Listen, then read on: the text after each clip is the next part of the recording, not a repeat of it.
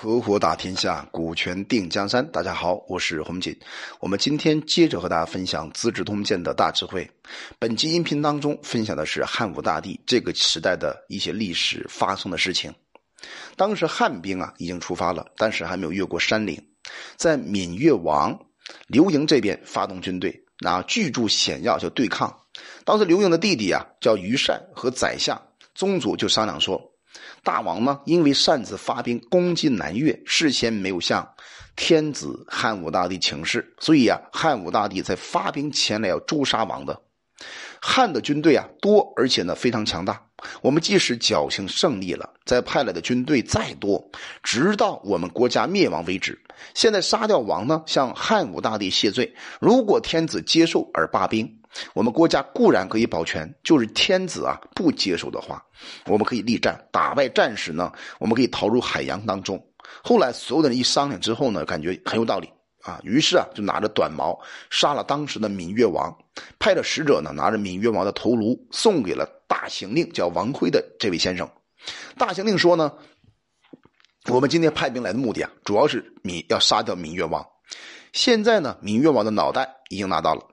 也向我们谢了罪。闽越王既然不战，就已经死掉了，对我们来讲呢，是不是莫大的好处吗？啊，于是就找个利便的地方呢，把部队全部停下来，把消息告诉给大农令，叫做韩安国的部队，而且又派着人拿着闽越王的头颅，飞马快速向汉武大帝报告。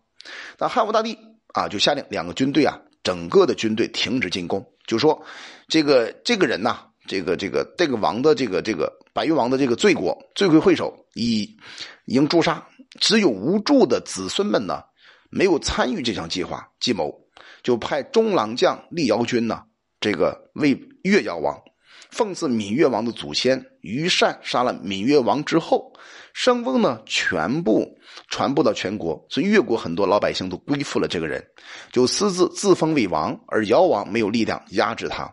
汉武大帝听了之后呢，为了一个于善，以为不值得再次兴动军队，就说啊，于善好几次和赢一起谋划作乱，但他呢后来首先杀掉了赢，使我们的部队呢能够不必劳苦的作战，就立于善为东越王和尧王相处在一起。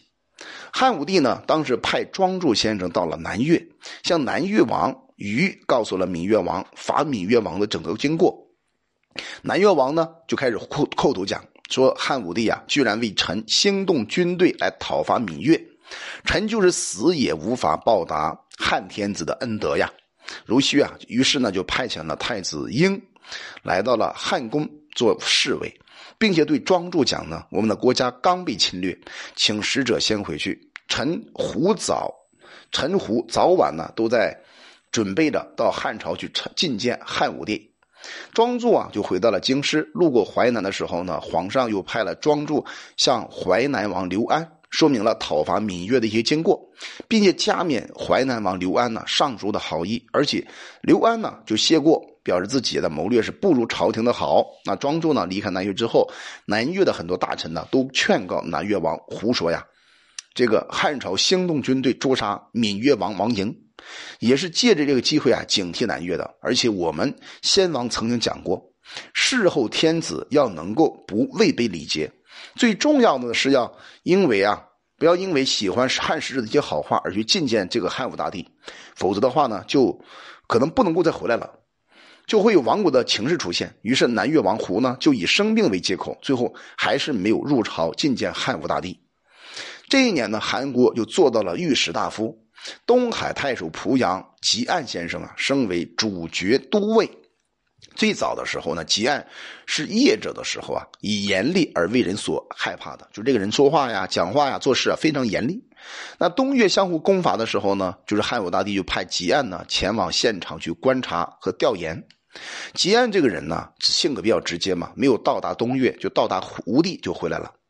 然后向汉武大帝报告说，越人相互攻伐，本来就是因为风俗不同而导致的，不必奇怪，也不值得屈辱天子到那里去。啊，河内地区啊，发生很多的火灾，房子连续的被烧掉了一千多家，所以呢，那个后来汉武大帝啊，就派吉安呢前前往视察。回来以后呢，吉安就有向这个汉武帝说啊，普通百姓的家里边失了火，屋子当中彼此靠近，所以火一烧起来就连绵不绝，所以也不值得什么忧虑的。臣经过河南的时候呢，河南的穷人被大水啊、旱灾啊所伤害的一万多家，有的人家呢还发生了父子相食的惨事，就是爸爸吃孩子。所以呢，秦臣呐谨慎的变异行事，拿着符节，就打开了河南粮仓的这个仓库的粮食，救济那些贫寒的老百姓。现在臣呢请求把符节归还，并接受假托皇上的诏令，擅自妄为的惩罚。后来汉武大帝认为吉安呢有才能，就原谅了吉安。他在东海啊做到太守的时候呢，办理政事、治理老百姓，都喜欢清静无为，选择好的城史来担任政事的处理。所以他本人呢，对城史只是责求大要罢了，不抓细节啊，没有苛查细小的事情。所以吉安常常生病，身体不好啊。所以呢，在屋子当中高卧不起。但经过一年多的时间呢，东海的政治啊却办理的非常好，到处被人所称赞。那当时汉武帝听了以后呢，就非常开心，就召见了吉安，任命他作为主角都尉，然后呢，把列为九九卿之中的一个官要的重要的干部。他办理政事呢，主要是以无为为主，具体呢，抓的事儿啊，交给他下面的官员去办，所以抓住核心的关键点，不被成文的法制所拘束的。但是吉安有一个问题啊，就是他个性非常的倨傲，而且礼节方面做的也不够，常常呢当面给别人难堪。不能够很容易的去容纳和包容他人的过错，所以当时汉武帝啊正在招募有文学素养的士人和儒者，汉武大帝就讲说我要做那些仁义的事情。可是啊这个话刚讲完，可是我们正常来讲的话应该是赞美一下皇帝啊，可是吉安不是，吉安直接告诉汉武大帝就这样讲，他说陛下，你的内心欲望太多。而且外表呢，却要实行仁义道德，怎么可能要效法尧舜的政治呢？这个话讲完之后，我想任何一个人都无法经得住这种打击。所以当时汉武大帝啊，沉默不语，生气起来，脸色呢也非常不好看，就停止了早朝。公卿啊特别担心吉安，为什么呢？怕这个吉安被汉武大帝一盛气之下给杀掉。停止早朝以后呢，那么。皇帝马上对左右的侍臣讲：“吉安怎么能够这么愚直呢？啊，愚直是愚蠢、直接的意思。群臣之中啊，有人指责吉安，吉安就马上回答说：‘天子设置公卿辅佐的大臣，难道要让他们谄媚承顺皇上的意思吗？陷皇上于不义吗？而且我既然在位，做官，纵使爱惜我自己，也不能让朝廷朝廷蒙羞的羞辱啊！’”吉安呢常常生病，那一病的话呢，三个月的时间，所以汉武帝啊经常赐他告假，让他休息。到最后呢，病还是没有好。最后生病的时候呢，庄助先生请求皇帝啊，让吉安再度告假。那汉武大帝就问这个庄助说：“吉安到底是怎样的一个人呢？”庄助讲说：“如果派吉安去担任重要的职务做官，他的能力未必能超越别人。”但是如果让他辅佐少主，辅佐太子，未来的国君，那城池一定守得非常严固。有人想用利禄的方法引诱吉安，恐怕他也未必会来。所以君主言辞苛责，要他离去，他也未必能够离去。就是那些自认为孟奔和夏玉的人呐，也不能动摇吉安的意志啊。这个话讲完之后呢，汉武大帝也认为，嗯，很有道理。古代所有的社稷之臣呢，都像吉安这种人啊，可以说是很接近的了。后来呢，匈奴前来请求和好结亲，所以天子呢就交给大臣们开始讨论。大行令叫王辉，是个燕人，就是今天北京人吧，对胡人的事情呢比较熟悉，就建议讲说汉朝和匈奴和好结亲呢，大都维持不了几年，而且匈奴呢又经常背叛盟约，不如不要答应，动员军队直接加以攻击。当时韩国呢，直接告诉大家说，匈奴四处的迁徙，像鸟儿一样，是很不容易控制的。自从上古以来呢，就不把他们看当这个人去看待的。现在汉军呢，走了好几千里的路，和他们争练作战，那我们的人马会疲惫不堪的。而敌人呢，能够以全部的实力来对付我们的虚臂的军队，这是相当危险的事情。不如啊，和他们结和好结亲。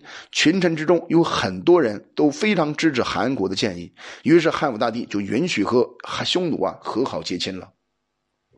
这里边我们至少学到一个非常重要的领导法门。汉武大帝在做重大的决策之前呢，都是问他身边这些优秀的丞相或者将军，征询大家的意见之后呢，再把他们的意见加以综合、加以考虑、全盘思考之后，再做出最后的决定。其实我们用这个角度可以分析啊，就是不管任何一家公司，其实你要是公司的领导者。不要自己盲目的做任何一个决定，而要倾听不同人的想法、不同人的建议。这个不仅是汉武大帝的方法，同时呢，也是刘邦带领他谋士的一种方法，也是领导力的具体体现。好了，我们今天就分享到这里，希望这个内容对你有所帮助。我叫洪景，我们专注股权合伙制，有关股权问题可加微信四幺幺六二六二三五。